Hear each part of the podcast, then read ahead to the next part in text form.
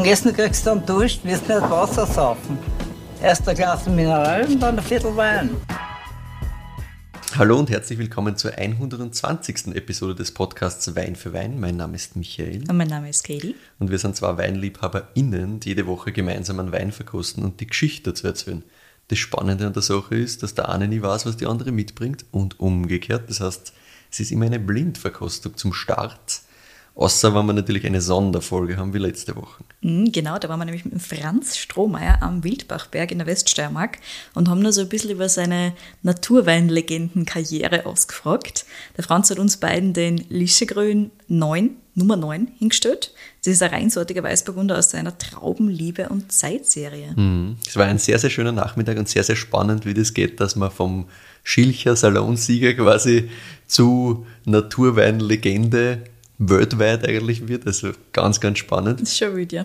Und geiles Ding. Also war, war wirklich leibender Wein. Definitiv. Super interessant.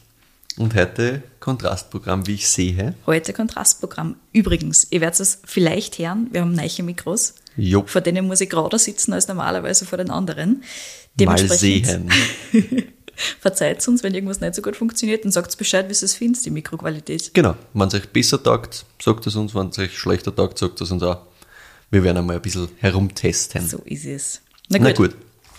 Auf geht's. Wir haben äh, Rotwein im Glas.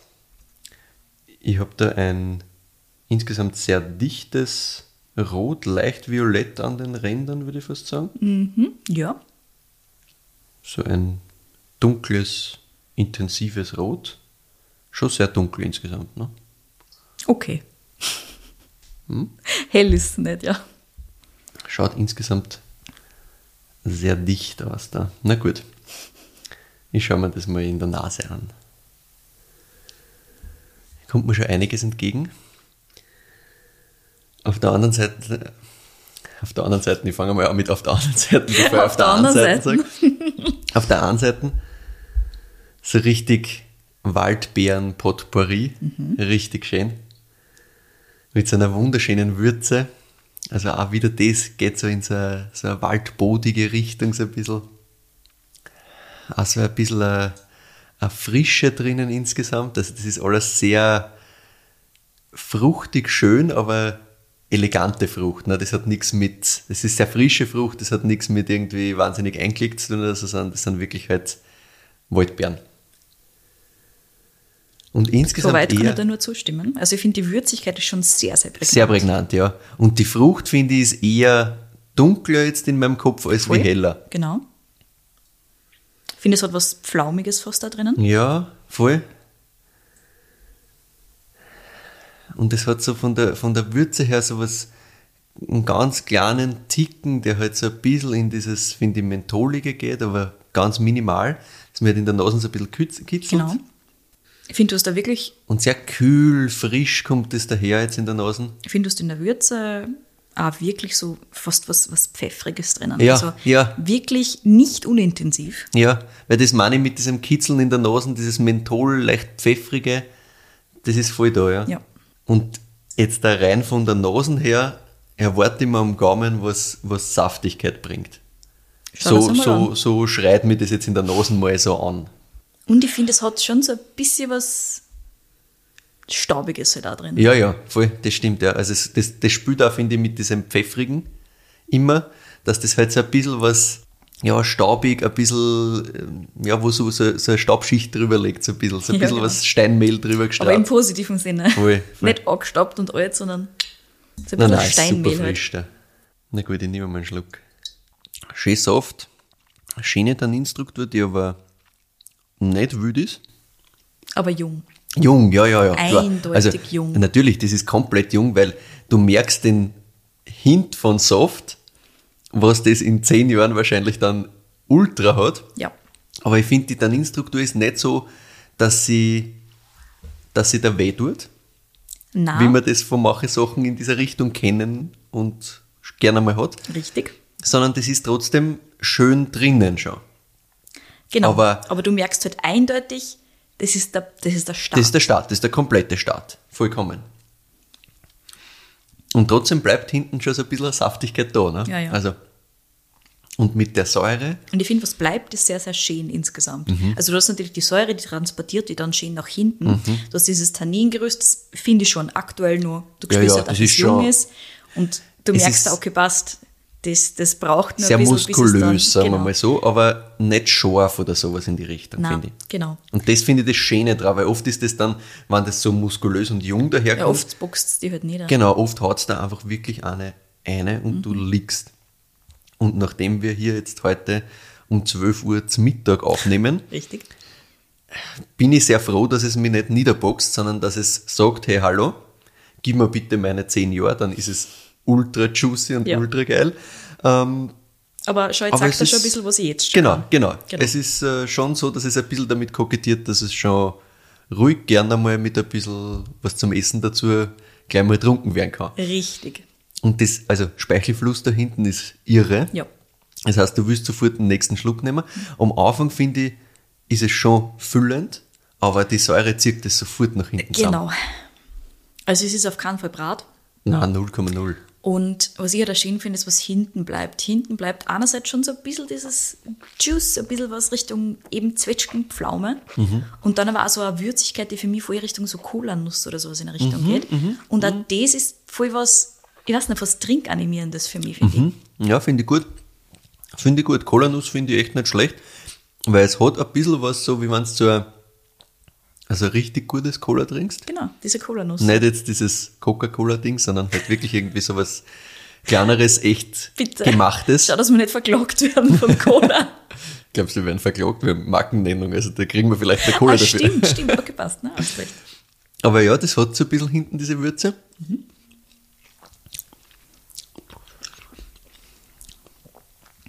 Ja, und so ein bisschen halt dieses, dieses Steinmehlige, was du im Gaumen hast, das spürst schon Ja, auch wieder halt mit diesem doch noch ähm, sehr, sehr jungen Tannin, sagen wir mal so. Schön. Sehr, sehr schön sogar. ja. Richtig, richtig schön. Ähm, sortentechnisch hätte ich schon in der Nase gesagt, treibt mich sehr in Richtung Blaufränkisch. Macht am Gaumen auch nichts anderes. Macht absolut Sinn, ist es wirklich nicht. Mhm. Spannend, hätte ich sofort gesagt. Verstehe. Okay. Du Hm. hast schon, also du hast viel Hints, die dich in diese Richtung treiben und du hast dann aber trotzdem ein paar, die halt ein bisschen ausschlagen in andere Richtungen. Weil von der Säure her, ich meine, das Einzige, ich hätte jetzt bei, bei Blaufränkischen noch mehr Tannin erwartet. Genau. Ich meine, es kommt darauf an, wie es gemacht ist. Ja, ja, aber- Immer vorauszuschicken. Blaufränkisch, der das- so jung ist, hat ganz gerne mal Genau. nur mehr Power. Noch mehr Power, ja genau. Genau. Und das ist das, das was mir eben, was ich am Anfang gemeint habe, das ist spannend, dass halt das so sie ausgeht. Ja. Aber von dem Soft, von dem Waldbodengeschichteln und so und von dieser, Mhm. von dieser Frucht, die da ist, treibt es mich schon in die Richtung. Und dieses, diese Kühle, die da drinnen ist. Verstehe. Ich kann Hm. Okay. es hundertprozentig Das nachvollziehen. heißt, wir sind nicht einmal in Österreich. Wir sind überhaupt nicht in Ja, Österreich. Ne? weil mit einer anderen Rebsorte aus Österreich hätte ich es mir jetzt nicht vorstellen können. Liegst da richtig, das ist. Okay, was kann sowas noch? Ähm, Was sind so die Main-Charakteristiken von diesem Ding? Du hast jetzt schon mehrfach gesagt, eher kühl, eher frisch. Ja. Gleichzeitig dieses saftig-fruchtige, diesen, diesen Anklang, den man merkt, den das kriegen wird. Dann Was dieses Steinmehlige, diese schöne Säure. Ja, es muss irgendwas, irgendwas eher in Richtung, ja, vielleicht kalkig Geschichtel sein. Genau. Aber wo kriege ich denn sowas noch?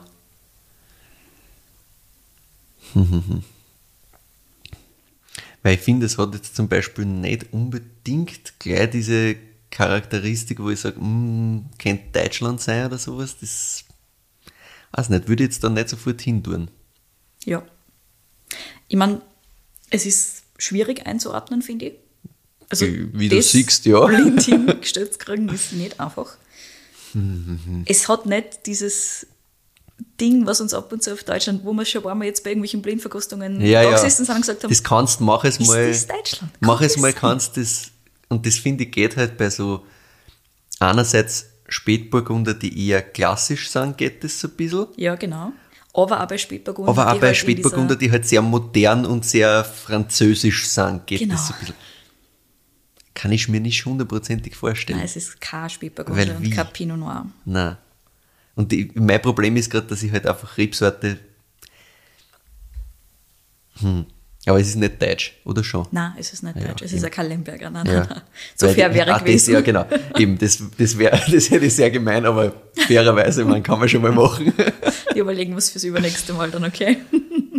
ich, ich hänge halt dabei, welche Rebsorte das sonst noch kann, weil was halt so in diese Richtung oft einmal daneben hingestellt wird, ist halt dann irgendwie Italien und Nebbiolo, aber das ist das auch nicht. Nein, das geht sich aber gar nicht Das geht aus, ja, finde finde ich, absolut nicht aus, eben. Aber was kann das noch? Das ist eine sehr gute Frage. Ja, weiß ich das? Kann ich da überhaupt drauf kommen? Fangen wir mal so an.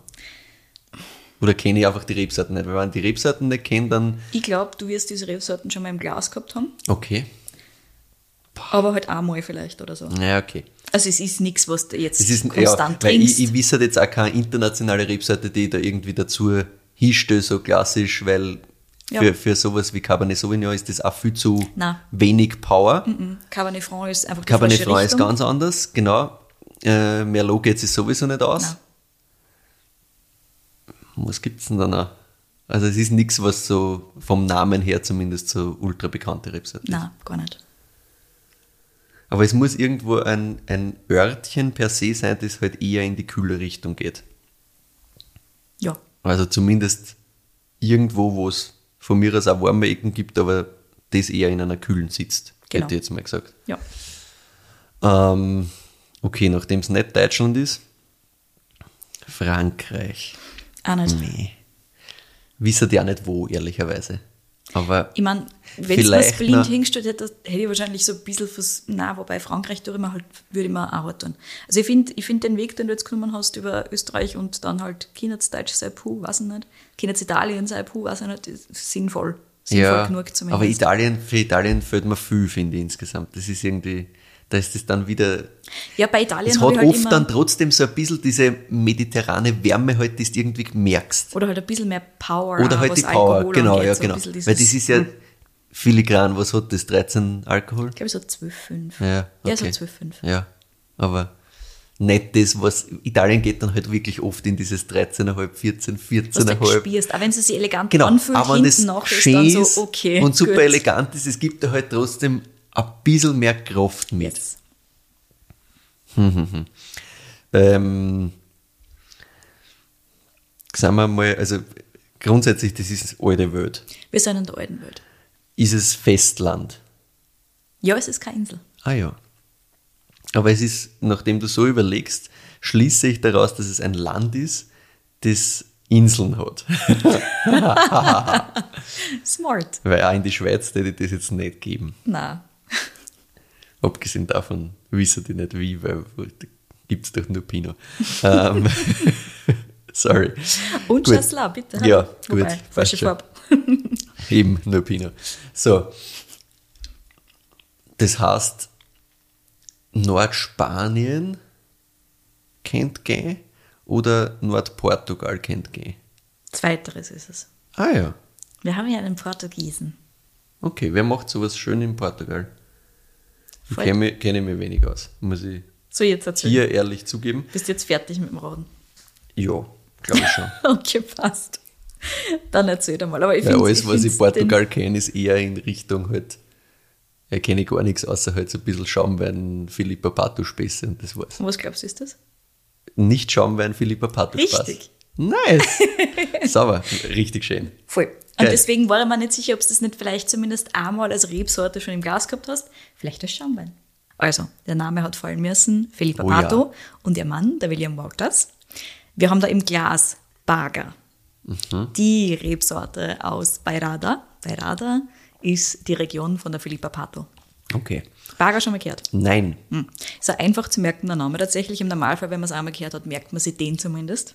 Ja, das geht, glaube ich, Bei Radar gut. schon ein bisschen schwierig, aber geht meiner Meinung nach auch ganz gut. Ja, ich würde die beiden vielleicht irgendwie verwechseln, weil fängt gleich an. Also ist, es Ist in Ordnung. Na gut. Generell ist Okay. ähm, Baga ganz, ganz essentiell und bei Radar ganz, ganz essentiell für die Philippa. Also wir haben da ein sehr, sehr starkes äh, Zuhausegefühl und eine sehr, Mhm. sehr starke Identität. Ähm, aber dazu erzähle ich dann nachher noch viel mehr.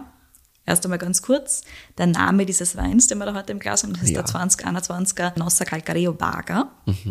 Gerade ganz, ganz, ganz, ganz frisch angekommen im Übrigen. Also den gibt's jetzt erst seit ein paar Wochen. Ja. Und also er ist seit ein paar Wochen abgefüllt Ja. und seitdem in die Welt rausgeschickt. Rebsorte Baga wird halt noch wichtig, also merkt ihr die jetzt einmal. Ja. Aber jetzt erzähle ich mal ein bisschen die Story von der Philippa und auch vom William. Ja, genau, weil also, dass die Philippa Pato da heimatlich ist und so, das klingt ja schon im Namen, kann man sich vorstellen. Bei Mhm. William ihm tue Wouters? ich mir ein bisschen schwerer. Also so, Was kann das wohl das sein? klingt mehr so holländisch-belgisch Ja, Richtung, genau, ne? belgisch. Ah, ist es belgisch? Gut Mhm. geraten. Exzellent. Ja, Ah, cool. also jetzt wieder gleich wieder Belgier, William Wouters, der runtergekommen ist Mhm. in den Süden. Es hat natürlich was mit der Philippa zu tun. Ja, ja, gut. Soweit. Soweit habe ich mir hin. fast gedacht, ja. Also, die Philippa habe ich jetzt vor über einem Jahr kennengelernt. Die war gleichzeitig mit mir beim Andrea von Copano in der Toskana. Mhm. Die Philippa und der William waren damals in den Osterferien unterwegs mit ihren zwei Kids. Die haben sie natürlich Mhm. mitgehabt, weil die haben natürlich auch Osterferien gehabt. Die sind generell sehr, sehr viel unterwegs mit den Kinders.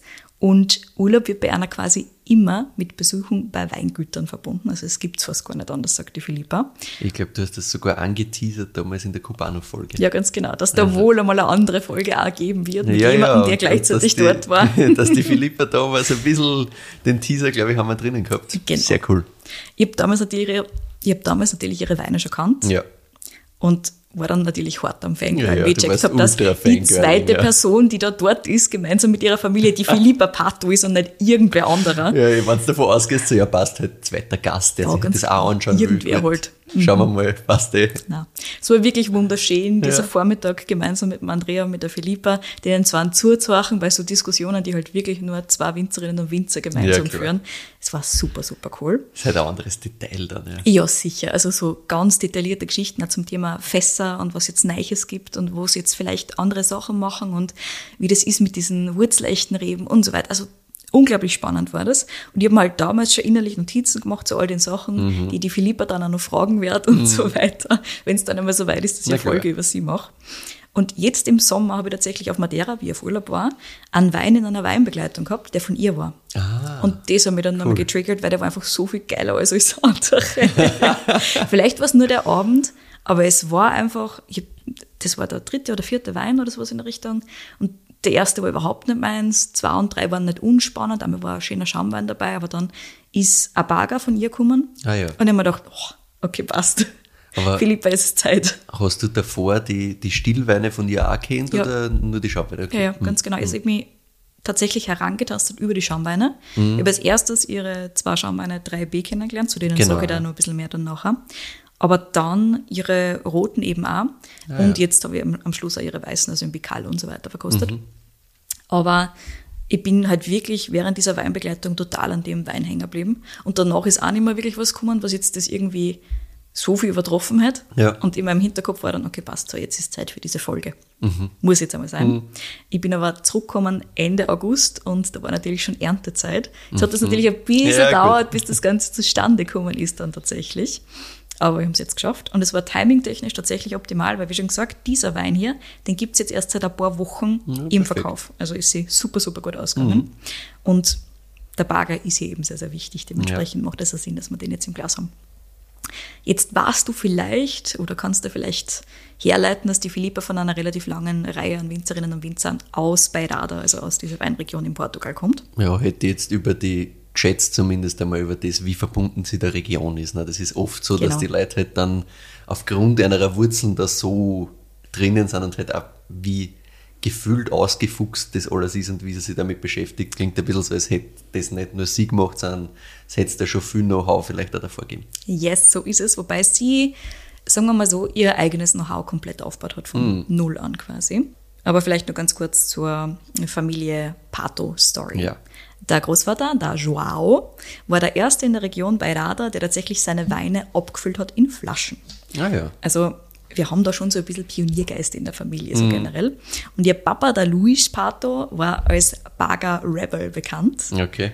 Der hat Baga, die eigentlich äh, autochtone Rebsorte ist, die nicht wirklich für Beachtung international gefunden hat, das erste Mal wirklich raustragen hat aus dieser Region. Also der war wirklich ein Ambassador für diese Rebsorte und hat die dann halt auch in Verkostungen und so weiter drinnen gehabt und immer wieder gereiht unter den Top-Weinen dann halt, vor allem wenn es blind war. Ja. Also so der Klassiker für, wenn man autochtone Rebsorte, für die interessiert sich nicht wirklich, weil Ja. die ist halt dann halt, was weiß ich, 5 Euro Wein und wird halt drungen und Gibt halt nicht viel davon, das heißt, du hast kein Standing irgendwo, sondern Genau. jeder sagt halt, ja, bitte, was willst du mit dem, das kennt ja keiner. Und wenn es dann blind auf einmal daherkommt, das merken halt die Leute, dass das schon geil ist. Ja. Aber es machen halt auch wenige, weil wenn die Rebsorte kein großes Standing hat, ne, wir haben das eh gesehen mit internationalen Rebsorten bei uns ja auch. Genau. Es geht halt leichter, wenn ich sage, ja, passt, in einer Zeit, wo alle international trinken, mache ich halt was mit Cabernet Sauvignon statt Mhm. Blaufränkisch. Ne? Und jetzt war es aber so, äh, dass der Louis Spato wirklich auch in den 80ern und 90ern eben, wo halt wirklich die Hochzeit von genau diesen Ja, ja. internationalen Rebsorten war, Bagger gepusht hat. Einfach durchzogen. Gesagt hat, hey, das ist unser Ding da, Mhm. es kann so viel, wieso machen wir nicht was draus? Und das dann wirklich durchgezogen hat, genau. Also diese Innovationskraft liegt schon so ein bisschen in der Familie und auch eben dieses Repräsentieren von der Region, dieses sehr verwurzelt sein Ja. in der Region. Der Louis hat übrigens auch zu den ersten in der Region gehört, die Önologie gelehrt haben dann. Ah, okay. Ja, also auch auf diesem Level. Und das klingt jetzt alles relativ weltmännisch. Ne? Aber die Philippa ist halt trotzdem in einer sehr ruralen Umgebung aufgewachsen. Das ist, also Beirada ist relativ genau zwischen Porto und Lissabon, also zwischen den zwei größten Städten äh, in Portugal. Und ist halt von beidem so ein Stickel weg. Ja. Und sie hat Das heißt, gesagt, du bist ein bisschen im Nirgendwo. Du bist ein bisschen im Nirgendwo. Und sie hat gesagt, das hat ihr eigentlich schon immer gefallen, so dieses Leben am Land und zwischen den Weinreben. Also als Kind hat sie irgendwie in Erinnerung, das war nie jetzt irgendwas, was ihr nicht taugt oder sowas in der Richtung. In der Schule ist ihr dann Mathe am besten gelegen. In Biologie, Ah, ja. da war es damals übrigens überhaupt nicht gut, hat sie gesagt. Was auch ganz, ganz spannend ist, weil heute beschäftigt sie sich halt so detailliert mit allem, was die Natur angeht und was die Ökosysteme angeht und so weiter. Und sie hat gesagt, na, damals hat die Biologie eigentlich überhaupt nicht taugt. Kann nicht immer am Lehrer anliegen, you don't sagen, know. das liegt an Lehrer, Lehrerin so schnell, also was da taugt und was nicht in der Schulzeit. Aber Ja. Mathe war von ihr. Das ist Witzig. ganz witziges, ja. Und der Papa Luis hat dann zu ihr gesagt, naja, Önologie studieren brauchst du jetzt eigentlich nicht, mach lieber ein bisschen was Allgemeineres. Und die Philippa hat dann in Coimbra, das ist so eine Unistadt in der Region, die ist aber nicht groß, das sei vorangestellt, Chemical Engineering studiert. Okay, cool. Ja. Also doch wieder irgendwie dann.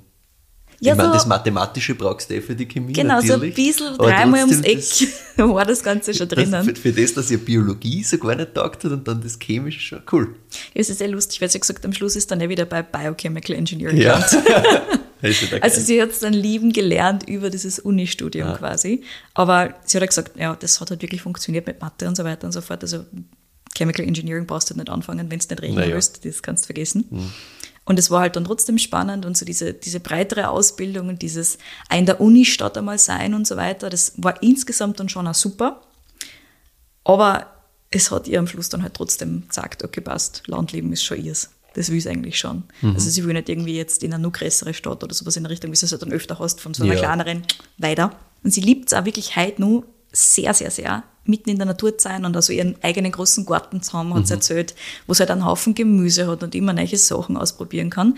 Aber andererseits hat sie schon immer die Verbindung nach außen auch braucht. So wie Okay. auch ihr Papa, so wie auch ihr Opa bis zu einem gewissen Grad. Und am Anfang ist das eben durch den Wein wirklich gekommen, weil schon in ihrer Jugend sind dann halt viel spannende Leute zu ihrem Papa gekommen. Mhm, klar, die hat Sehr der wissen wollten, Klassiker. was macht er genau. da. Und so wahrscheinlich von Sommeliers, überall Leute aus her. der Weinbubble und von überall her, ganz genau. Also auch von Übersee und so weiter. Mhm. Und also die Philippa hat so formuliert, Wine connected me to the world. Mhm. Und das macht auch viel Sinn. Und im Grunde wollte sie dann auch immer Teil von dieser Weinwelt sein und auch mehr drüber lernen. Ne?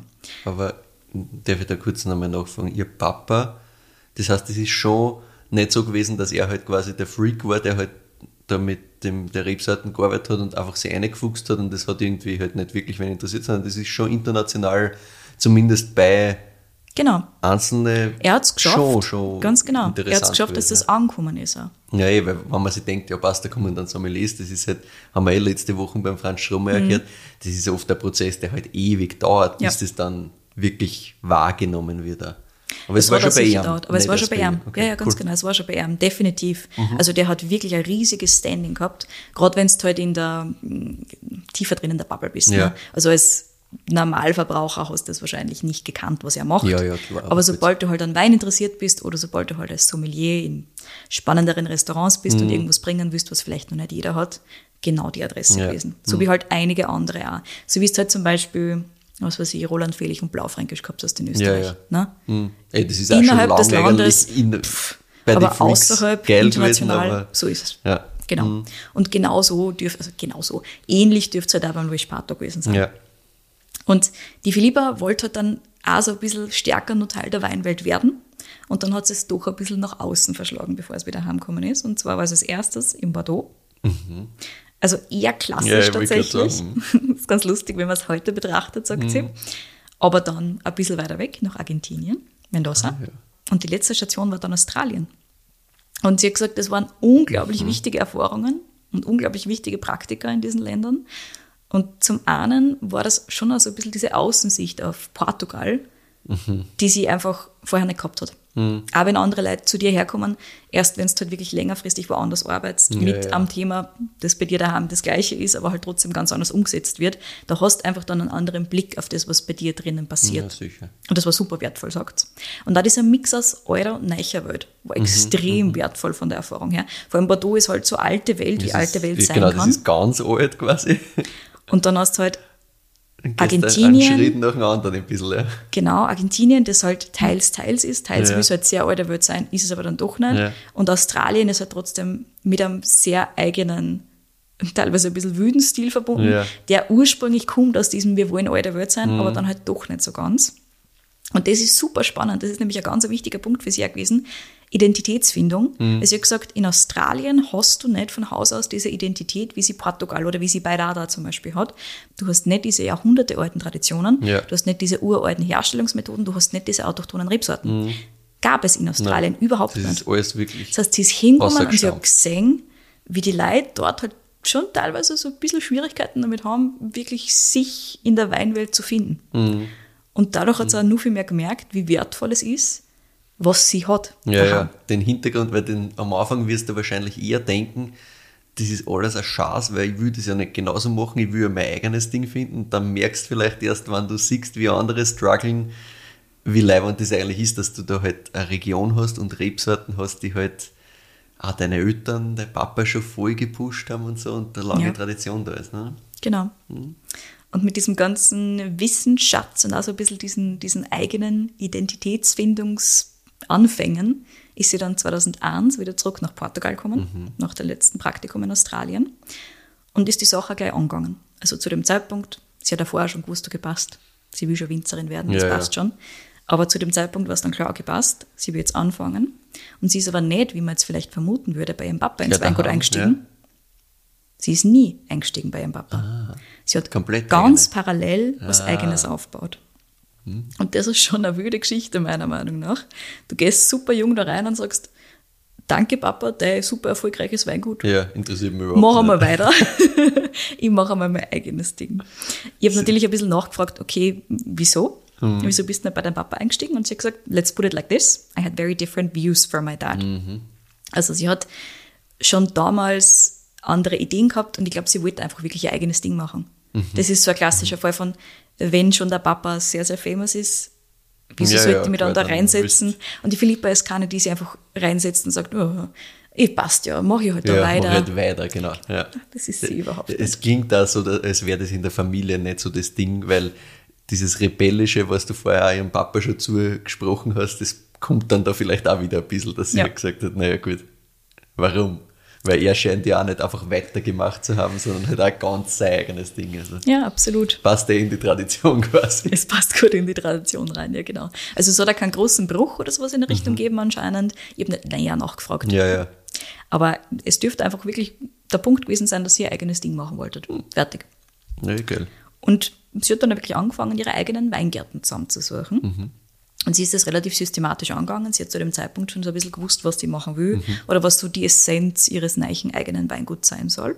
Und zu der Zeit, wo die Philippa angefangen hat, so 2001 um um, haben gerade eben viele alte Winzerinnen und Winzer aufgehört, so ohne Nachfolger, weil halt viele von den Jungen in die Stadt gegangen sind, kein Interesse mehr gehabt haben am Landleben, plus halt trotzdem dieses Winzer-Sein oder Winzer-Dasein trotzdem harte Arbeit ist. Sehr Ja, klar. und sie hat gesagt, da wollten halt einfach viele Leute nicht mehr am Land arbeiten, sondern wollten halt in die Städte gehen. Ja, klar. Dementsprechend sind halt viel von diesen alten Weingärten leichter zu haben gewesen als vielleicht an anderen Orten. Mhm, Und mit alt meine ich richtig, richtig alt.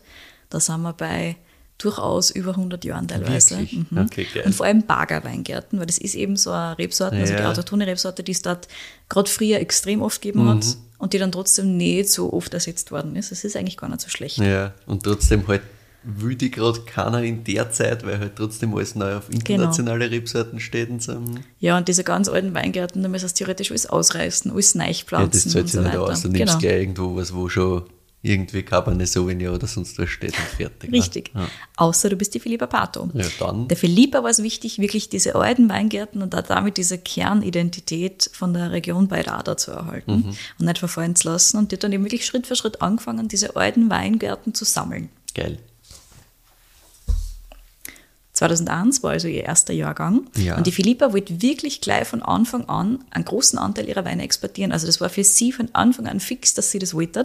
Und so geplant habe ich das, glaube ich, Nein. noch nicht wirklich, zumindest nicht Zumi gehört. zumindest nicht zugeben, ja, Ja, ich gerade sagen. genau. Also, wir haben immer mal schon wieder gehört, wo Leute ein bisschen mehr Idee mitgebracht haben, oder zumindest sagen wir so, gesagt haben, dass sie mehr Idee mitgebracht haben, dass sie das so und so aufbauen wollen, aber das ist ja wirklich fast, klingt fast nach einem Marketingplan. Und das ist so lustig, gesagt. weil wenn du die Philippa ein bisschen kennst, die hat halt eigentlich mit Marketing null am Hut. Da ist sie wirklich nur darum gegangen, dass sie halt diese Connection zur Weinwelt wollte und wirklich Ja. bei Rada und Baga auf eine neue Version, auf eine neue Art und Weise nach außen zu präsentieren, Ja, ja. der Welt zu sagen, Die dass sie wollt- sagt hat, das genau. ist geil, die Region ist ein Wahnsinn, die Rebsorten ist so cool, das kennt keiner, höchstens von meinem Papa. Ja. Also muss ich da jetzt einfach einen neuen Versuch starten damit. Und das finde ich schon total witzig, weil das ist halt super Louis Pato 2.0 eigentlich. Ja. Aber auch witzig, weil im Endeffekt ist sie ja gar nicht daran interessiert, dass sie das international verkaufen will, des Verkaufens wegen, sondern vielmehr aufgrund von, ich will einfach sagen, Sie will was wir Geiles haben. Ja, ja, ganz und genau. das, genau. Also Sie will Leute kennenlernen, sie will die coolen Sachen sagen. Genau, und sagen, was wir Geiles haben, ja. Genau. Hm, Cool. Also, wie schon gesagt, grundsätzlich die super harte Liebe zu ihrer Region und zu diesem Landleben, aber dann halt auch immer verbunden mit diesem, hey, ich will das andere Leute auch sagen, ich will das teilen und ich will auch woanders sein Mhm. Und andere Sachen ja, sehen. ja. Und das ist schon, das kann ich super nachvollziehen. Mhm, so das macht schon Kombi. Sinn, ja, ganz genau. Und sie hat also wirklich von Anfang an für sich gewusst, auch Mhm. das ist wichtig, ne? weil oft gibt es halt Leute, die sind unglücklich und wissen nicht, wieso sie unglücklich sind. Wenn die Philippa nur daheim gewesen war, war es wahrscheinlich auch nicht so happy geworden, wie es jetzt ist. Ja, Ja. oder wenn sie einfach das übernommen hätte und versucht hätte, da mit dem Papa zu kämpfen oder sonst Ja. was. Ja. Ja, das hat es zum Glück eben nicht gemacht. Und für den Export waren die Connections von Papa Louis wahrscheinlich dann doch nicht so schlecht, weil es ja den Namen Pato doch gibt. Na klar. Ne? Und Kannst schnell mal ein bisschen mit. ja, genau. Aber die Philippa hat halt trotzdem selber raus müssen in die Welt mit ihren Weinen. Und so wollte es natürlich auch. Ihre Weine einfach so ein bisschen vorstellen. Und was ganz spannend ist, ist, dass der allererste ihrer Exportmärkte Belgien war, weil ein belgischer Importeur damals die Hälfte ihrer Weine einfach gekauft hat. Gesagt hat, gutes Zeug, gib mir die Hälften von deinem ganzen Bestand. Geil. Und deswegen ist ihr erster Wine-Selling-Trip, wie sie es genannt hat, dann 2003, wie die Weine abgefüllt waren, nach Belgien gegangen. Unter anderem hat sie Antwerpen besucht und dort ist sie über einen jungen Gastronomen und Sommelier namens William Wouters gestolpert. Ich das fast gedacht, dass es jetzt kommen muss. Der William kommt aus einer Gastrofamilie, wie er sagt dazu, Fifth Generation Restaurateur Family. Restaurateur ist so ein schönes Wort. Voll, voll. Und auch sein Papa hat immer mit Essen und Wein zu tun gehabt und der Opa davor. Das war schon immer ein Ding Mhm. und halt ganz viel mit, wirklich mit Wein zu tun, also mit Winzerinnen und Winzer zu tun gehabt. Die waren relativ tief drinnen im Bordeaux-Bereich. Ah, ja. Übrigens spannend, im flämischen Bereich Belgiens trinkt man eher Bordeaux oder hat man zumindest eher Okay. Bordeaux getrunken und im französischen Teil Burgund. Ah, ja. Fun Fact. Na bitte, wieder was gelernt. Was ich, nachdem ich gar nicht gefragt habe. Und der William war deswegen auch teilweise als Kind dann immer mal wieder ein paar Wochen in irgendwelchen Bordeaux-Chateaus und hat er gesagt, naja, da ist halt schon die Connection so ein bisschen aufgekommen und du siehst ja da, was die Weinwelt alles zu bieten hat. Ne? Also das Na ist klar. schon was anderes. Und damals hat er sich gedacht, cooles Business, mache ich doch auch. Ja, sicher. Da siehst du, wo es hingehen kann, auch kohletechnisch. Ne? Weil Ja. so, wenn man jetzt Weingut sagt, Wenn du so Wobei- freak bist, wirst du nicht reich, aber Damals wollte er nicht Winzer werden, sondern eben wirklich Mehr Fokus handeln, Sommelier. Sommelier, Ah, Sommelier. Sommelier, okay. Sommelier Okay. und Gastronomie. Das war hundertprozentig seins. Okay. Auch dieses mit den Menschen, wenn man ihn kennenlernt, man versteht's. Mhm. Man versteht's, wieso er so, also wieso er das ist und wieso er diesen Rang erreicht hat, von dem Mhm. er da gleich noch mehr erzählt. Der William macht nämlich die Sachen nicht irgendwie, wenn er was macht, sondern mit so viel Passion und Power und dabei ist er trotzdem ein sehr ruhiger Mensch. Ja. Sehr super einladend, super offen. Man merkt halt, okay, passt, der hat einfach schon mit Leuten von überall auf der Welt geredet und hat da wirklich Interesse daran, was die anderen Leute zu sagen haben. Also super angenehm.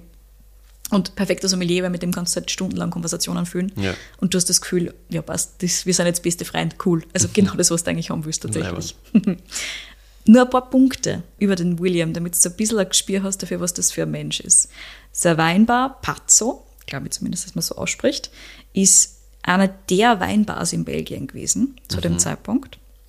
Der William war jahrelang Präsident der belgischen Sommelier Guild und ist jetzt gerade Präsident der ASI, also der weltweiten Vereinigung aller Sommelierverbände. Just FYI. na gut. Das macht er Okay. nebenbei. Ja, was man jetzt nebenbei Ja. macht. Ja. Außerdem nebenbei hat er jahrelang das Catering für die belgische Nationalmannschaft organisiert, weil er Fußball halt auch mag. Also du kannst dir jetzt einmal vorstellen, wie der Sachen angeht. Hm? Mhm. Ja. Also einerseits Weinbar, damit er halt wirklich seine Liebe für Wein da ausleben kann und andererseits hat er ein paar andere Sachen, die so Spaß machen. Ja, ja, also schon sehr und er hat auch unendlich viel Sommelier-Wettbewerbe gewonnen und alles mögliche. Also Ja, ja. halt da in dem Bereich, weil ansonsten wirst du nicht äh, Nein, Vorstand klar, dann- in der Sommelier da, da kannst du nur, wenn du wirklich in der Bubble halt Genau. sehr, sehr viel Respekt hast, kommst du da hin, sonst Richtig. kannst du das vergessen, das ist klar. ja. Genau. Cool. Und er ist halt ein Mensch, der, der Verbindungen schafft. Ja, das ja. hundertprozentig. Der halt viel Leute kennenlernt, weil er gern Leute kennenlernt und Ja. damit halt auch sein Geld verdient am Schluss. Ja. Genau. Cool. 2003 hat der William jedenfalls schon den Louis Spato kannt und dessen Ah, ja. Weine, ja, bevor er überhaupt die Philippa kennengelernt Okay. hat. Und Philippas Bicall hat er damals auch schon gekauft gehabt und hat er damals glasweise in seiner Weinbar ausgeschenkt, was alle generell ein bisschen irre gefunden haben, weil Weißwein aus Portugal, Mhm. wo, wo normalerweise eher französische Weine, Rot, Ja. Bordeaux trunken werden, das war so ein bisschen weird. Ja. Und den Verrückten muss ich mir anschauen, hat sich die Philippa gedacht. Ja. Und ist halt unter anderem auf ihrer Belgien-Tour zum William gefahren. Und zwischen die zwei dürfen es relativ rasch gefunkt haben. Mhm. Die Philippa ist dann an einem Abend während dieser Tour beim William in der Weinbar gesessen und hat sich eben beschwert, dass sie jetzt demnächst nach Sizilien runter muss, dass dort nicht wirklich was Ordentliches zum Trinken gibt, dass sie noch nie einen ordentlichen sizilianischen Wein gehabt hat. Und der William hat gesagt, holt mir ein Glas und hat irgendwo hinten was, herumgekramt und hat dann einen Frappato von Kosch hingestellt, was natürlich witzig ist, weil die arbeiten jetzt ganz gern gemeinsam und sind ein guter Freund. Ähm, und die Philippa hat sich gedacht, nicht schlecht, damit kann ich arbeiten. Und Ja. Damit hat es natürlich nicht nur in Wein gemacht, sondern halt auch in William, weil bitte, der bietet dir Konter, das funktioniert Ja, schon, ja, das war schon sicher. ganz gut. Die und zwei- er trifft den Geschmack offensichtlich. er trifft also. den Geschmack, Ja, ganz genau. Also er hat gewusst, was sie meinen, wenn sie sagt, es gibt nichts Ordentliches zum Trinken, Ja, und ja. Mhm. hat er dann trotzdem was Ordentliches gesagt. Und das musst du schon mal hinkriegen. Ja, hat auf jeden Fall gut funktioniert. Also man sieht da jetzt, nach über 20 Jahren, die Chemie zwischen den zwei ist wunderschön. ist einfach so. Die zwei haben sie dann immer öfter getroffen. Sie war halt trotzdem in Portugal und er Ja, war halt in sicher. Belgien. Ist nicht so easy, ne? Genau, und das hat zu einer richtig langen, langen Long-Distance-Beziehung geführt. Teils richtig, richtig zart, hat die Philippa auch gesagt. 2006 war dann so dieses Jahr, wo sie gesagt haben, okay, passt, wir schauen, dass wir jetzt wirklich gemeinsam arbeiten. Das heißt, der William hat dann einmal Inputs gegeben im Bereich Weingut und so weiter. Und sie haben dann 2008 geheiratet, dann ihre zwei Jungs bekommen, die ich eben auch kennengelernt habe auf dem Trip. Und das alles zwischen Portugal und Belgien. Ah ja, das ist immer eine Fernbeziehung. Noch immer Fernbeziehung, genau. Also so ab 2006 hat diese Beziehung richtig gestartet. Davor Ja. war es halt eher so. Man sieht sie, Ja, ja, man denkt klar. sie, ja, ja, passt halt schon ganz gut, aber wir sind so weit weg. Man sieht sie wieder, man denkt sie Ja, wieder. ja. Und dann, ja, ab 2006 Weil war das Ganze was so richtig fix, dann- fix, ja, ganz genau. Und ja, wie schon gesagt, 2008 geheiratet, dann die Kids gekriegt, zwischen Portugal und Belgien hin und her gereist, immer, auch mit den Kindern. Die Philippa auch gesagt. Ja. Es war sowohl für sie als auch für den. William. Vor allem mit den ganz kleinen Mit den Kids. ganz kleinen. Kids, genau. Das war so nicht weit auseinander, ich glaube zwei oder drei Jahre, nicht recht viel mehr. Und ja, das, das war schon eine anstrengende Geschichte so insgesamt. Aber andererseits ist es schon so, dass sowohl die Philippa als auch der William sehr unabhängig sind und trotzdem halt einfach ihr eigenes Ding machen. Ja, das heißt, das war haben halt ja einfach beide schon eine Leidenschaft gefunden quasi. Genau. Kannst nicht einfach sagen, passt, einer gibt jetzt oder die eine gibt jetzt einfach komplett was auf. Ne? Mhm. Schwierig. Und das war halt wirklich, das war eine schwierige Entscheidung. Und ich meine, die Philippa hat gesagt, es gibt voll viel positive Seiten an dem Ganzen. Die Kids haben zum Beispiel wirklich zwei Kulturen von Anfang Ja. an kennengelernt. Sprechen Flämisch, Portugiesisch und Englisch total Ja, super. Was natürlich ein Wahnsinn Ist ist für saugeil. Kids. Ne? Ja. Also richtig, richtig spannend. Und erst als dann wirklich ihr ältester Sohn angefangen hat, in die Schule zu gehen, haben sie sich entschieden, okay, passt so, jetzt müssen wir irgendwas tun, weil jetzt können wir mit den Kids auch nicht mehr so ganz frei herumreisen, wie wir das früher gemacht Ja, haben, wo du es einfach eingepackt hast und dann natürlich- waren sie einen Monat da und dann waren sie einen Monat dort. Schule ist einfach was, was Und da trotzdem, rausreißt, du ja. brauchst einen weniger flexiblen Standort, du brauchst einen fixen Standort. Ja. Und obwohl die zwar die umgänglichsten und wahrscheinlich furchtlosesten Kinder sind, die ich jemals gesehen habe, Ja, wahrscheinlich. weil die haben sich einfach die waren halt, die sind überall daheim gefühlt. Also die Ja. Mhm. kommen irgendwo hin und dann sind sie da daheim. Ist halt einfach so, wie die nächste halbe Stunde oder Ja. Stunde. Und dann kriegen sie etwas zum Essen und rennen ein bisschen um dumm und fertig. Ja, ist halt Gewohnheit, glaube ich. Ja, genau. Und das ist natürlich schon super schön, aber es ist halt, Ja, und du es ist aber trotzdem einfach so, du haben. brauchst, genau, du brauchst irgendwann einmal ein bisschen mehr Stabilität. Das haben sie auch Philippa und William gedacht. Dementsprechend ist dann der William 2014 endgültig nach Portugal gezogen. Mhm.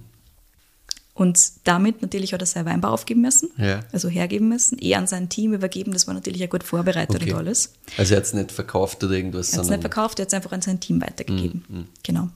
Es ist eine wirklich spannende Geschichte. Du siehst es nicht so oft. Ab und zu gibt es halt Paare, die entweder zwei Weingüter haben oder halt, wo er eben was in der Stadt macht und sie halt am Land. Aber du hast trotzdem im Normalfall einen Punkt, wo beide mehr sind. Mhm. Ja. Und da war es halt wirklich anscheinend sehr stark, sehr lang, sehr 50-50. stark aufteilt. Ja. Genau. Und die Kids halt immer irgendwo dazwischen, dass er geschaut, Mhm. wenn du sie sehen kannst, siehst du die. Aber ja, der William hat jetzt seinen Platz am Weingut sehr wohl gefunden Okay. und fühlt sich da offensichtlich sehr wohl.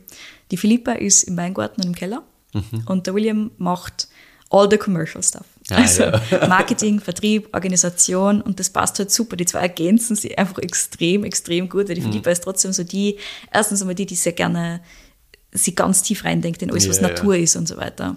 Und super gerne im Weingarten steht und extrem gerne im Keller was probiert und so weiter und halt verkosten dann natürlich beide unglaublich gerne. Ja. Das ist natürlich super. Aber der William ist so der sehr strukturierte, sehr organisierte, der so eine ganze Fußballmannschaft verköstigen kann, Ja, wenn ja. du willst, über ein Jahr hinweg. Also so kannst du das ungefähr vorstellen. Ne? Und klar hat der William zwischendurch auch einmal probieren müssen, seinen eigenen Wein zu Ja, machen. sicher. Was das ja so Sommeliers, die reizt dann halt Naja, trotzdem dem glaubst zwischendurch du- einmal irgendwas zu probieren. Ich glaub's dir fix, dass du alles besser weißt, wenn du da als Sommelier viel gesehen hast und ein riesen Know-how hast und sagst, na gut, okay, ich kann ja aus den ganzen mir mal selber, Komponenten genau. das zusammenbauen. 2013 hat er das das erste Mal gemacht. Da hat er das erste Mal dann ein Fass gekriegt von der Philippa und hat sich da ein bisschen spülen dürfen. Und probiert das seitdem in unregelmäßigen Abständen immer mal wieder. Also das ist eher so, wenn es sich mal ausgeht, wenn es einmal ein Jahr gibt, wo er sagt, okay, passt so, jetzt probiere ich wieder was, dann macht er das halt. Aber es ist jetzt nicht so, als hätte er die großen Ambitionen, da ein eigenes okay. Weingut zu haben. Ja. Weil halt er schon ganz tief drin ist in dem von der Philippa. Also es ist, natürlich ist die Philippa die Winzerin, aber der William hat schon von Anfang an sehr viel Einfluss darauf gehabt. Ja. Wieso erzählt er gleich? Das ist ganz spannend. Aber wie schon gesagt, weil rund 90 Prozent der Weine von Philippa und William in über 40 Ländern landen, hat er ohnehin genug zu tun, Ja, mit allem, was eben Commercial Ja, Stuff sicher. ist, wie die Philippa da sagt. Wird da nicht fad. Na, also du brauchst sowieso die Kontakte zur Sommelierwelt und zu den Händlerinnen und Händlern, die er pflegt. Plus natürlich auch sein eigenes Engagement im Sommelierbereich. Da ist er nach wie vor ganz stark drinnen. Wie schon gesagt, er war jetzt, wann ist er gewählt worden? Entweder 2019 oder 20 oder 21, ich bin mir nicht ganz sicher. Vor ein paar Jahren ist er gewählt worden, eben zum Präsidenten der großen Sommelier-Vereinigung. Dementsprechend da auch immer was zum tun natürlich. Ich glaube, man ist das für drei Jahre oder sowas in Richtung. Also irgendwann wird es dann wieder vorbei sein, jetzt einmal langsam. Aber das ist halt schon Ich glaube, wird intensiv. Neues finden. Ne? Ich glaube auch, dass er jetzt Also- nicht sagen wird, okay, passt fürs Hoch. Dann machen wir halt die portugiesische Nationalmannschaft und gut ist. Ne? Also Who knows, verschrei's nicht da. vielleicht ein bisschen, weiß nicht, Sporting Lissabon oder so. Vielleicht, vielleicht, vielleicht, who knows.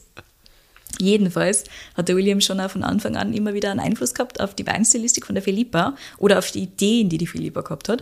Einfach, weil es in seiner Weinbar schon damals, schon 2003, 4, 5, extrem viel bio- und biodynamische Weine gegeben hat. Okay. Und 2003, 4, Das ist 5 schon sehr früh, ja. ist Klar. sehr, sehr, sehr früh. Und die Philippa hat davor einfach wenig Touchpoints damit gehabt. Also Mhm. Es gibt im Bayerada jetzt kaum irgendwas in die Richtung, hat sie gemeint. Und sie hat sich dann immer durchverkostet und neue Dinge probiert und hat gemerkt, ui, okay, Biodünn schmeckt mir immer besser. Wieso ist das so? Und hat dann einmal angefangen, mit internationalen Kolleginnen und Kollegen zu reden. Wie schon gesagt, Ja. bei Radar war da ein bisschen schwierig, weil es halt nicht viel Leute gegeben hat, die irgendwie in die Richtung gearbeitet Ja. hätten. Gerade biodynamisch.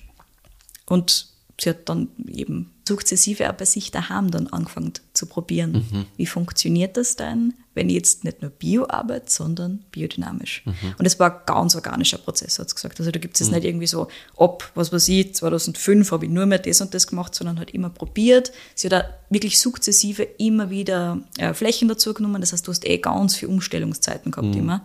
Und gerade dieses Umstellen war nicht so easy.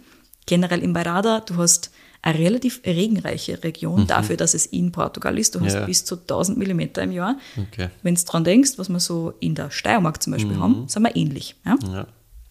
Vor allem fällt dieser Regen im Winter und im Frühling und ein bisschen im Herbst dann schon. Im Sommer ist es sehr trocken.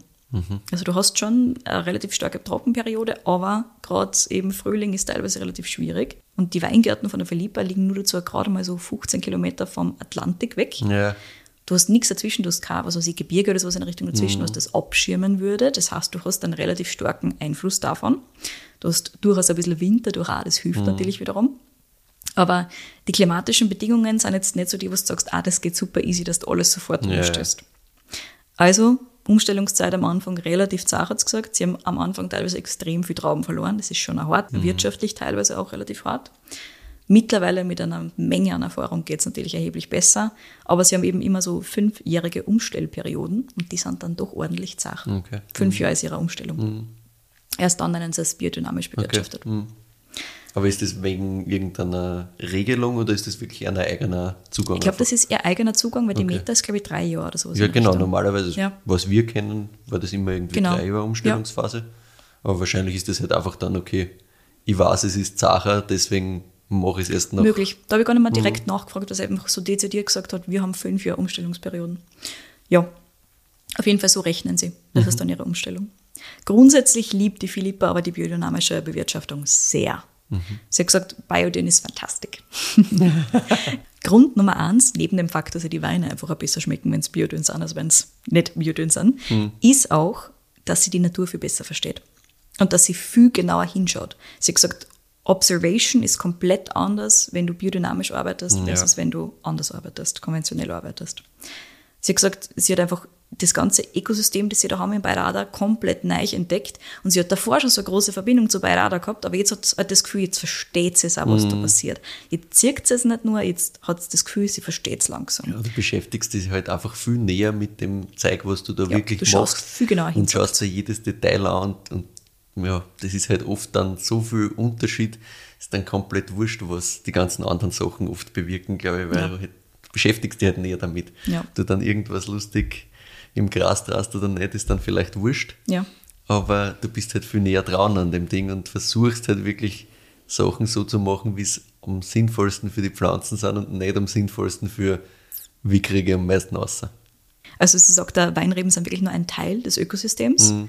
Das gehört dazu, wie alles andere auch dazu gehört. Ja. Also auch das ist ein ganz, ganz wichtiger Ja, ja. Punkt für sie. Und über die letzten Jahrzehnte hinweg hat sie auch wirklich geschaut, dass sie extrem viel ausprobiert am Weingut Mhm. und immer mehr geschärft, was für die Region wirklich am besten funktioniert. Also wirklich für ihren Teil von Bayrada am besten Ja. funktioniert. Und da gehört für die Philippa schon ein Blick in die Vergangenheit dazu. Und das finde ich super, super spannend.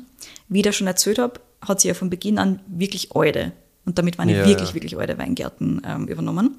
Wir reden da teilweise von wurzelechten Präphyloxera Reben. Mhm. Also so alt sind wir. 80 bis 130 Jahre Mhm. und teilweise nur öder. Und in denen ist nie nur Wein gestanden, sondern ganz oft auch Oliven oder vor allem auch Obstbäume.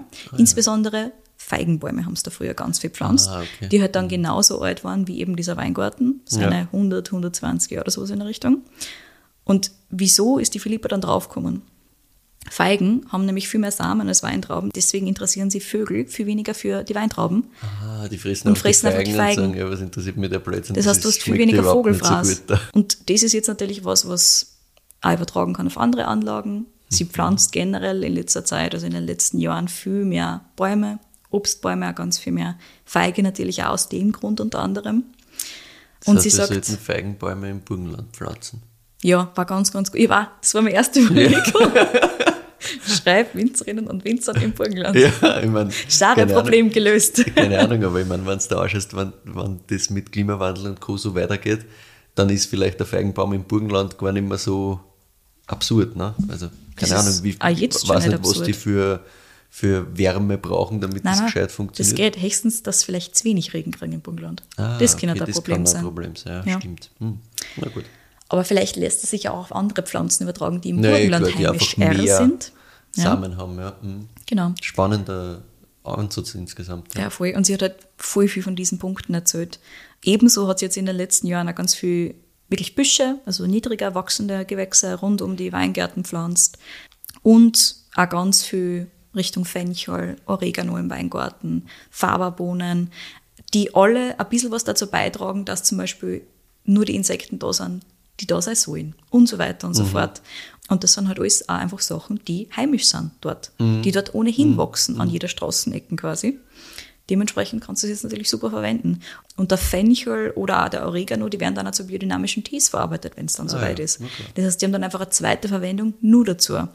Also insgesamt ist es einfach sehr, sehr Richtung Kreislaufwirtschaft natürlich, was du eh bei Biodyn haben willst. Ja. Und gemeinsam mit anderen Pflanzen werden dann eben auch so Destillationen gemacht, also zum Beispiel Aloe, was natürlich dort unten auch ganz viel wächst, oder regionstypische Zitrusfrüchte, Orangen, Zitronen, daraus, also aus den Schalen quasi ganz viel Destillationen, was auch hilft. Weil es auch teilweise Insekten gibt, die halt da weniger drauf abfahren und so weiter. Ja, klar. Generell versucht die Philippa also einfach mit sehr lokalen Mitteln zu arbeiten und sie da einfach immer weiter reinzufuchsen in diese sehr regionale, in dieses sehr regionale Ökosystem. Aber was sie sagt, das wirklich essentiell ist und was sie jetzt in den letzten Jahren auch gelernt hat, ist, dass die Seele des Weingartens die Tiere sind. Das haben wir auch schon ein paar Mal gehört. Ja. Und sie hat gesagt, sie hat schon relativ bald angefangen mit Schafen und dann später mit Hühnern im Weingarten. Vor drei Jahren ist dann aber einer von ihren Mitarbeitern mit einem Schweindel dahergekommen. Und hat gesagt, da schau, das ging da, oder? Habe ich gefunden. Und jetzt musst du wissen, Beirada ist berühmt fürs Suckling Pig, also fürs Spanferkel. Ui. Das heißt, die Schweindel haben versucht, schnell wegzulaufen. Na, ähm, es ist so, dass es einfach sehr viele Schweine in der Region gibt. Weil halt Suckling Pig, sie würden wahrscheinlich versuchen Gibt es wegzulaufen. viel oder gibt es nur kurzfristig viel? Es gibt kurzfristig mehr, dann werden es Okay. wieder weniger. Ähm, aber gut, die Philippa macht ja keine Suckling Pigs aus ihren Schweindis. Ah ja. Sie hat nämlich gesagt, okay, passt, Schweine, probieren wir aus. Und sie hat auch da wieder verstanden, wieso es denn so viele Schweine überhaupt da geben kann. Es ist halt so, dass die Region relativ viel Regen hat. Die Schweine brauchen generell Brauchen relativ viel Wasser, Wasser, ja. genau. Plus der Boden ist auch optimal für die Schweindis, weil das ist eben so ein Lehm-Kalk-Gemisch. Der saugt relativ viel Wasser auf, die können es relativ lang buddeln. Bei Sand war es viel schwieriger für sie. Das heißt, die Schweindis sind super happy auf diesem Boden. Und auch deswegen gibt es da so viel. Ja, okay. Hm. Also es hat irgendwie alles immer so 15 verschiedene Sinnhaftigkeiten von allen Ecken und Enden. Auf jeden Fall, als der Mitarbeiter mit der Schweineidee zu ihr gekommen ist, hat sie sich gedacht, probieren wir das halt einfach einmal. Und das war wirklich ein Match made in heaven. Also wenn du die Philippa Pato über Schweine reden hörst, es ist so schön. Sie ist so glücklich Das heißt mit einer. quasi, Wein ist so grundsätzlich leiwand und dann gibt es halt Und die nächste Schwein, Stufe, die- das ist Schwein. Ja, ganz genau. Ich kann euch nur empfehlen, schaut sich den Instagram-Account von Philippa und William an. Da gibt es die allerschönsten Schweindi-Videos überhaupt. Okay, das heißt, es geht mehr um Schweine als um Wein. 50-50. Okay, gut, guter Ausgleich. Hm? Aber sie hat halt auch erzählt, wieso das so ist. Die Schweine sind wirklich perfekt für die alten Weingärten, weil da kommst du im Traktor ohnehin nicht rein. Ja. Das heißt, du kannst die nur manuell bearbeiten und die Schweine übernehmen einfach die ganze Ackerarbeit. Das heißt, die graben alles um, Die die, alles um, belüften ja, die okay. Mhm. ganzen Wurzeln, die schauen, dass da alles abgefressen ist, was abgefressen gehört. Also die machen viel von der unteren Laubarbeit auch. Mhm. Das ist spitzenmäßig. Also die nehmen wirklich den Mitarbeiterinnen und Mitarbeitern voll viel Arbeit ab. Okay. Das heißt, alle lieben diese Schweindis. Die Schweindis sind quasi die Kings dort. Das ist ein absoluter Wahnsinn. Mittlerweile hat die Philippa aus zwei lokalen und einer vietnamesischen Schweinerasse eine besonders kleine Spezialschweinerasse für die Weingärten gezüchtet. Die sind gerade einmal so 25 Kilo schwer, sind unglaublich süß. Schaut es euch an auf Instagram, ich stirb. Die kennen die Und die sind, unten die sind perfekt fürs Leben im Super, Weingarten. Die sind total super. Sie kommen nicht an die Trauben ran, wo sie nicht dran kommen sollen. weil die sind einfach zu klar. Die sind einfach zu klar, ganz genau. Wenn sie ein paar erwischen, wurscht, aber die kommen ja, nicht ja, an die wirklich wichtigen Sachen komplett ran. alles einmal fressen. Genau. Ja. Und können genau das machen, was sie machen müssen, da unten drinnen. Die leben das ganze Jahr im Weingarten, kriegen dort einen Unterschlupf und alles, was sie brauchen. Im Sommer kriegen sie natürlich ein bisschen mehr Essen, weil da gibt es halt weniger in den Weingarten. Kriegen natürlich auch Wasser, wenn sie es brauchen. und haben eigentlich alles, was sie sich irgendwie wünschen können. Und die Philippa hat gesagt, es ist so süß, weil sie hätten ja eigentlich Unterstände und alles super komfortabel. Aber am liebsten schlafen sie alle aufeinander unter den Bäumen im Weingarten, solange es nicht zu stark regnet. Also du hast dann einfach am Abend Einen einen Haufen Haufen Schwein. Schweindis unterm Olivenbaum oder unterm Feigenbaum. Es ist so lieb. Und unterm Olivenbaum auch im Winter, weil der hat mehr Blätter im Winter, da haben sie mehr Schutz gefühlt. Da kriegen sie ihre Babys. Oh. Dann kriegst du dann extra Stroh und dann kriegen sie ihre Babys da drunter. Okay. Also, ja, wie schon gesagt, schaut sich den Schwein die Das Content klingt an. sehr biblisch. Es ist wunder, wunderschön. So, und jetzt noch ein bisschen mehr zu den Weinen. Ah ja. Das war jetzt mein Paragraph über Das die Schweine. Schwein, ja. ja Mhm. genau. Also, so generell über die Region natürlich kriegst du dann noch ein bisschen Bonusinfos. Bei Rada wird so ein bisschen als das Champagne Portugals bezeichnet. Mhm. Wegen dem Kalkigen. Wegen dem Kalkigen und auch wegen des Klimas. Also es ist quasi die, unter anderem eine der kühlsten Ecken, die es halt gibt in Portugal. Du weißt ganz genau, wie es ist im Süden. Kannst vergessen. Ja. Da oben ist es erheblich kühler und erheblich regenreicher, aber vor allem natürlich auch wegen diesen Jura-Kalkböden, die da Ja. drunter liegen. Eh klar. Die Philippa würde jetzt wahrscheinlich nicht sagen Champagne Portugals, aber sie sagt halt, sie sieht, wieso es die Verbindung quasi ab und Ja, zu gezogen wird. ja. Deswegen gibt es in dieser Region auch einiges Ja, an Schaumwein. Es ist die Schaumweinregion in Portugal. Und die Philippa macht davon auch drei ganz, ganz herrliche. Und ich habe davon leider bis jetzt nur zwei probiert. Und sie hat mir gerade unglaublich Guster gemacht jetzt auf dem dritten. Die ersten zwei sind die 3B-Schaumweine. Das steht für Baga, Vical und Bairada. Das sind diese zwei Hauptsorten, die es dort gibt. Vical ist weiß, Baga ist eben unser Rotwein, den wir auch hier in der Nicht-Schaumwein-Version haben. Und das dritte B steht natürlich für Bairada, also für die Region selbst. Und diese zwei Schaumweine sind nicht nur unglaublich trinkig, sondern sie sind auch noch unglaublich leistbar. Sie kosten 15 Euro. Das ist so ein tolles stimmt, ja. Preis-Leistungs-Verhältnis. Also, wenn man irgendwas feiern will, man will aber nicht unglaublich Geld aushauen für irgendwie Schaumwein oder sowas in der Richtung. Diese Dinger schmecken im Normalfall jeden. Ja. Es ist natürlich auf der Non-Dosage-Seite, also ein bisschen karger oder sowas in der Richtung, aber es ist trotzdem juicy, es macht Spaß, es ist schön zum Trinken. Voll. Das taugt jedem. Ja. Ich kann mir nicht vorstellen, Ja. dass irgendwer diese Schaumweine nicht mögen kann. Und lieber ein paar Flaschen mehr kaufen, weil das ist sehr schnell leer. So ist es. Und dann gibt es noch den Solera. Und der ist natürlich eine Ecke komplexer als die zwei anderen Schaumweine. Und wieder ein absolut faszinierender Punkt an der Philippa. Die Philippa hat 2001 angefangen, Wein zu machen und 2001 hat schon vorausgedacht und hat Solera zurückgelegt. Geil. Die hat Okay. sofort angefangen damit, was gewusst hat, sie will irgendwann einmal Solera Schaumwein machen und damit fangen sie am besten gleich an. Und jetzt zum natürlich 20. super. Jubiläum ihres Weinguts 2021 ist der erste Release gewesen. Wirklich. Und ab jetzt kommt jedes Jahr Also was. das ist halt wirklich sehr, sehr weit in die Zukunft gedacht. Yep. Aber das sind halt Winzerinnen und Winzer, die kennen das halt schon wirklich gut. Die sind halt in diesem Ja. Generationendenken noch viel stärker. Viel mehr drinnen als so normale Menschen. Weil Wir sind eigentlich kommt ja so. nie auf die Idee, dass ich heute irgendwas mache, wo ich sage, und in 20 Jahren verkaufe ich dir dann den Schatz. Na, ich sicher nicht. Vergeht das ja. Weil was ist morgen? Ne? Ja, so ungefähr. Na, absoluter Wahnsinn. Also mittlerweile gibt es halt jedes Jahr was davon. Das heißt, 2024 im Frühling kommt wieder was, das muss man sich dann schnell holen. Ach so, weil Ansonsten aus. Ja, So ist es. Es gibt ja nicht viel davon. Ja. genau. So, und jetzt kommen wir mal zur Rebsorte Baga. Jetzt haben wir unseren kurzen Schaumweinexkurs abgeschlossen. Mhm. Wie schon gesagt, auch der Luis Pato hat die Rebsorte schon sehr geprägt und die Rebsorten hat er eher sehr geprägt tatsächlich. Und jetzt eben auch die Philippa in der großen Baga-Linie. Baga ist eine rote Rebsorte, die in der Bayrada-Region wirklich einen großen Anteil des Reb Rebbestandes hat. Also alles, was irgendwie die zusätzlich nur da ist, sind einerseits so ein bisschen autochthone äh, Rebsorten, sowas wie der Bikal zum Beispiel. Und dann gibt es natürlich internationale, die halt nachgepflanzt worden sind. Aber generell ist die Region schon eher geprägt von diesen autochthonen Rebsorten. Aber es eben für Schaumwein ganz gut passen eigentlich. Ja. Also du kannst das wahrscheinlich auch da ganz gut vorstellen. Das ist sowas, wenn es da früh erntest, dann Ja. hat es durchaus auch die Säure und die Voll. Struktur, dass du einen schönen Schaumwein rauskriegst. Grundsätzlich ist die Rebsorten auch richtig super für die Biodynamie, sagt die Philippa, weil sie sehr widerstandsfähig ist gegenüber Pilzkrankheiten. Sie ist aber nicht unbedingt einfach zu handeln, so grundsätzlich. Deswegen haben es auch viele Leute halt einfach liegen lassen und aufgeben. Ja. Ein bisschen kann man es vielleicht vergleichen mit Pinot Noir, meint die Philippa, so von der Fragilität dieser ganzen Sache her. Gerade wenn es Richtung Ernte geht, wird es nämlich schwierig. Die Trauben sagen sie im Herbst regen relativ stark an, wachsen dann relativ schnell, also sie kriegen dann am Schluss einen ordentlichen Schub und das willst du natürlich nicht, weil du hast einfach verwässerten Wein. Das ist ganz, ganz Ja. unspannend. Deswegen ist der richtige Erntezeitpunkt extrem essentiell bei dieser Rebsorte. Außerdem brauchst du gutes Laubmanagement, weil auch da musst du ordentlich drauf schauen, damit aus die Trauben ordentlich was wird. Und generell gibt es bei so alten Bagerreben dann natürlich auch nicht viel Ertrag. Naja, klar. Du hast eine Tonne pro Hektar. da. Boah.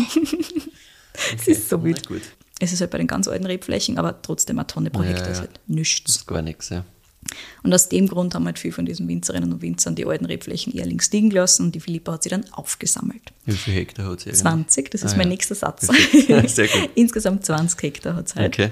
Und ein ordentlicher Teil davon sind eben Rebflächen mit bis zu und über 100 Jahren. Manche sogar aus der Prä-Reblaus-Ära. Mhm. Das ist schon relativ wild, weil wenn du viel davon hast, musst du halt viel hackeln für wenig, was dann am Schluss rauskommt. Mhm.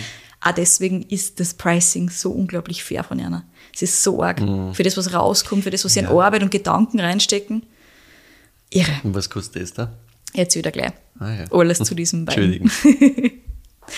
Wie schon gesagt, auch die Reben, die wir hier in diesem Wein haben, sind aus dieser teils Prä-Reblaus-Ära. Mhm. Wir haben da den Nossa Calcario, Bager. Mhm. Und der kommt von den ältesten Bagerparzellen im Weingut. Wir sind da so bei 80 bis 130 Jahren im Schnitt. Mhm. Also richtig, richtig alt.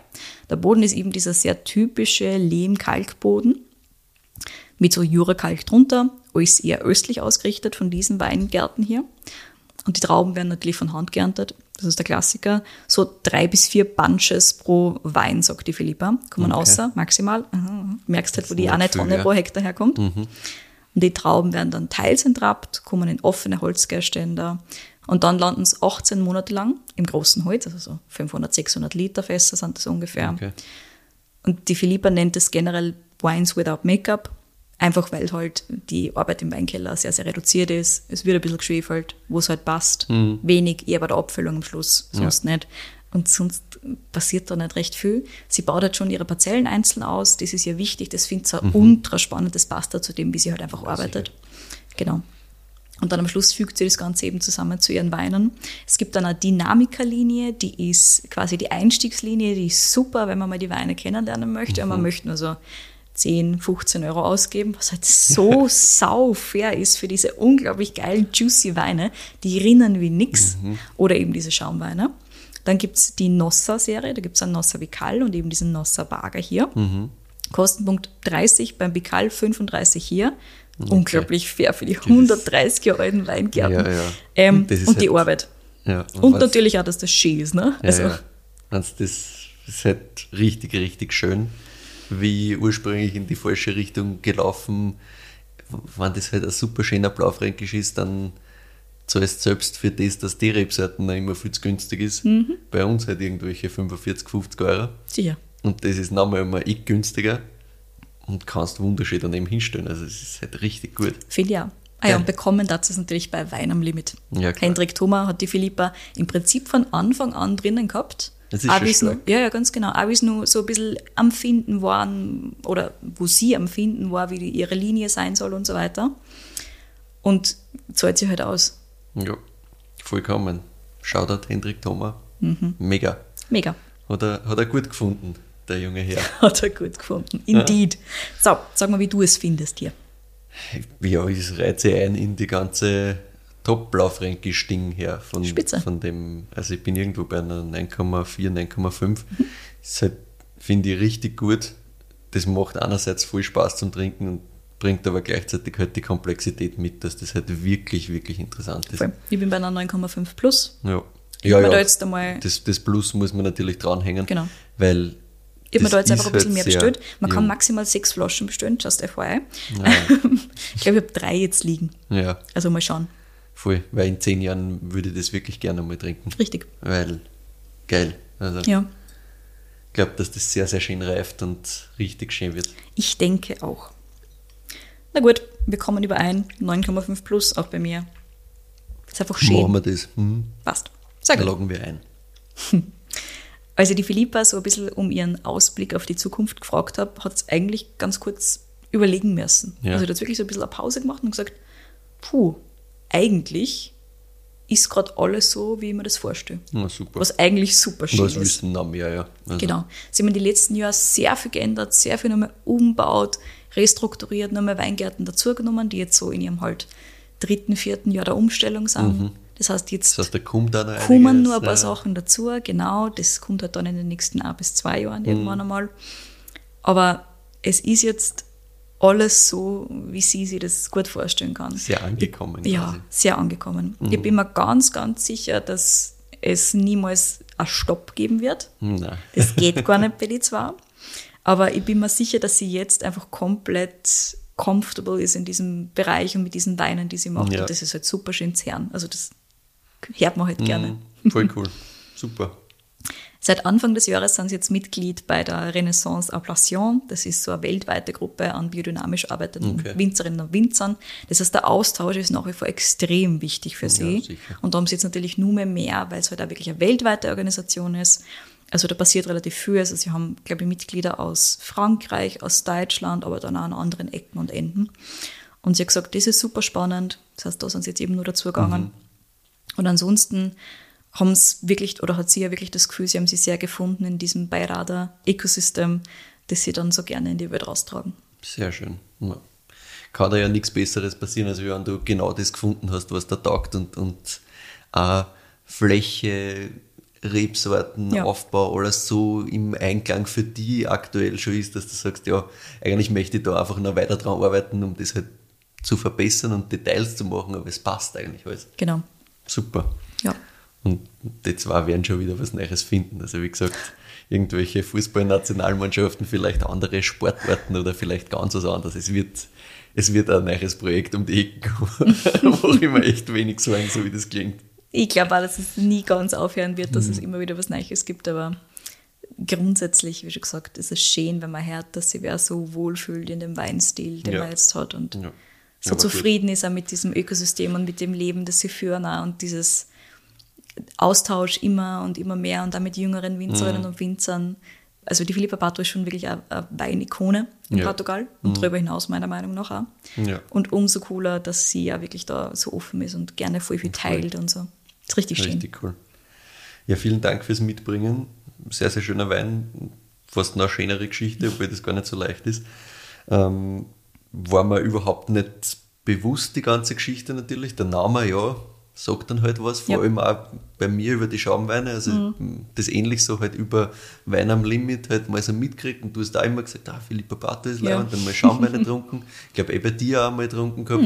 Und halt einfach, ja, gut sein. passt, geil. Zu Stillwein habe ich es irgendwie nie geschafft, weil Mhm. halt dann doch so, ich finde es immer schwieriger, wenn du was aktiv bestellen musst, als wie wenn du es irgendwo auf einer Karte findest. Und das ist dann in Österreich zumindest doch nicht so oft der Fall. Das stimmt eigentlich Vor allem wirklich. Wandern ist es halt so Schaumwein, den man irgendwo vielleicht mal findet. Aber Stillwein wäre mir zumindest noch sehr, sehr selten untergekommen.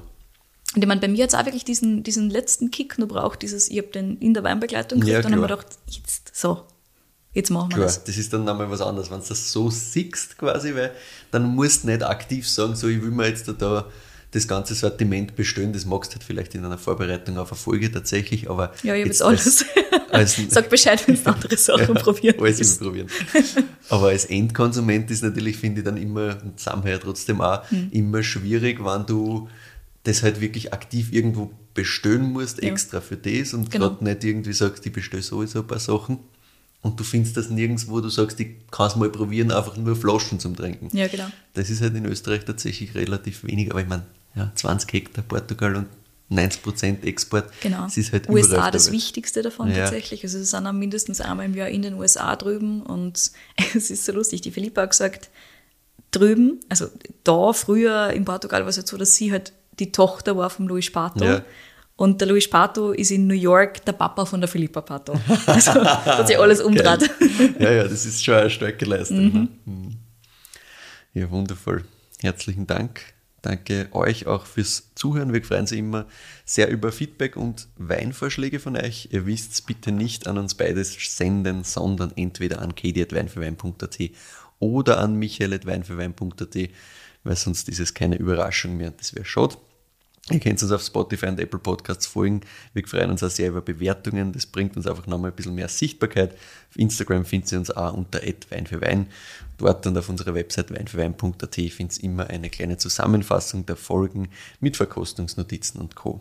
Danke fürs Zuhören und bis nächste Woche.